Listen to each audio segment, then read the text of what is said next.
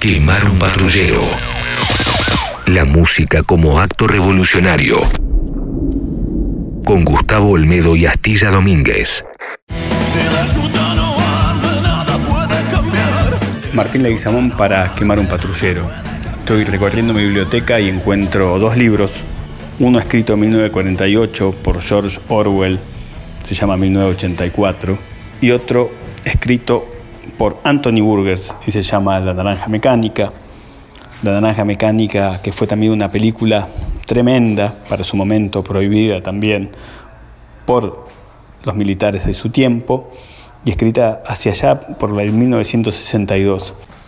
Juego con tiempos distópicos, juego con momentos en el que vivimos y entre estas dos lecturas y entre estos dos autores encuentro un disco de riff Contenidos de 1982. La banda estaba compuesta por Papo, por Michel Peyronel, por Boff y por Vitico. Y encuentro líneas de tiempo que realizan anclajes entre la canción Pantalla del Mundo Nuevo y estos dos discos. Situaciones distópicas, Blackout, donde pensamos que nunca caminaríamos, y un 2020 donde estamos caminando y jugando o tratando de sobrevivir por esas líneas. En la pantalla del Mundo Nuevo, Papo y Michel Pedronel nos decían que era una ciudad que dormía un sueño de paz, que veía la vida en video hasta que el oxígeno fue vencido, hasta que tambaleaba, mareado de novedades, ese mundo nuevo, y la música seguía sonando, metales brillan al sol, ¿no? Eh, ¿Brillan los metales? Se pregunta Anthony Burgers en la naranja mecánica. ¿Qué es lo que pasa en esas situaciones distópicas que aparecen realmente?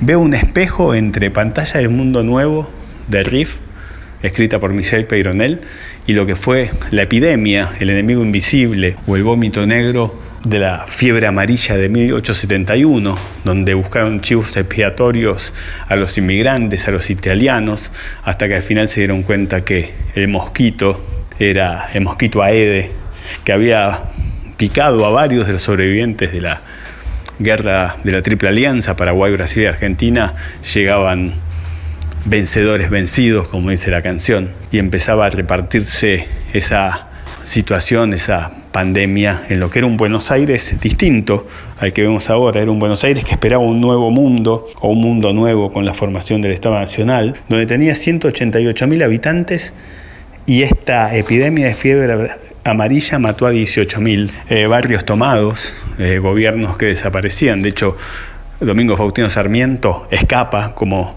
rata por tirante, como cantaba la renga, hacia zona norte, dejando el sur que siempre existió, pero este momento estaba totalmente triste, donde no tenía ni un cielo por, por límite, y trataba de encontrar en el tango, que era el primer rock, canciones que alimentaran esa felicidad perdida en el mundo nuevo, ¿no? Vemos, no había hordas de chicos malos, como decía la canción, pero sí había quemadas en los distintos barrios para espantar un virus invisible que no se conocía.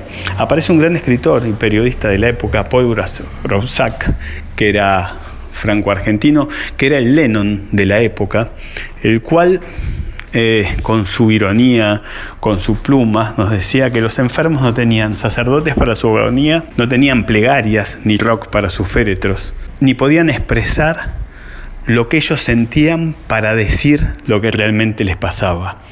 Eh, este Lennon de la época, que es Grousac, dice, huye el que puede y el heroísmo, estará en las clases bajas. Ninguno de los de zona norte, dice Grousac, podrán mover sus joyas. Lennon allá por los 60 diría a la reina... Eh, que mueva sus joyas para aplaudir a los Beatles. Bueno, acá no, no estaban los Beatles, estaba Grousac, se cruzaba con Papo y podíamos entender lo que fue esa epidemia, que nada tenía que ver con, los italianos, pero sí en las condiciones que vivían. Buenos Aires no tenía cloacas, Buenos Aires las napas estaban contaminadas y el riachuelo estaba totalmente tomado por los, los desperdicios de los saladeros. Eh, ¿Qué aprendimos? Tomamos conciencia.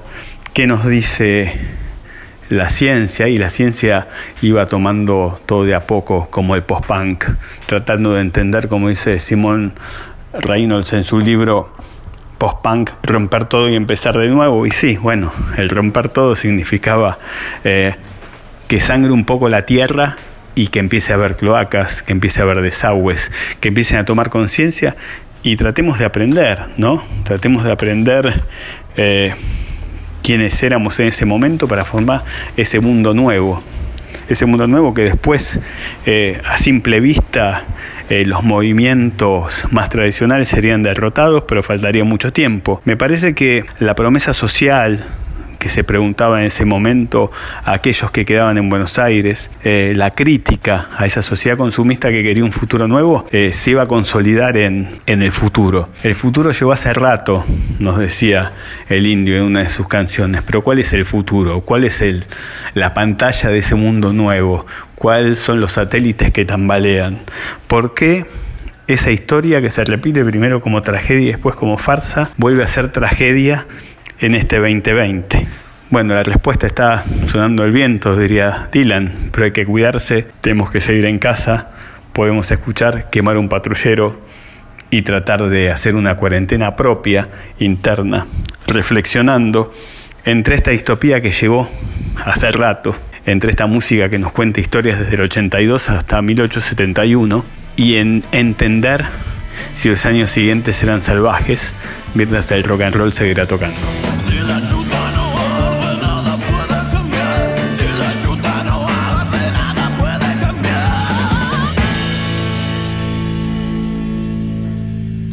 Quemar un patrullero. La música como acto revolucionario. Con Gustavo Olmedo y Astilla Domínguez.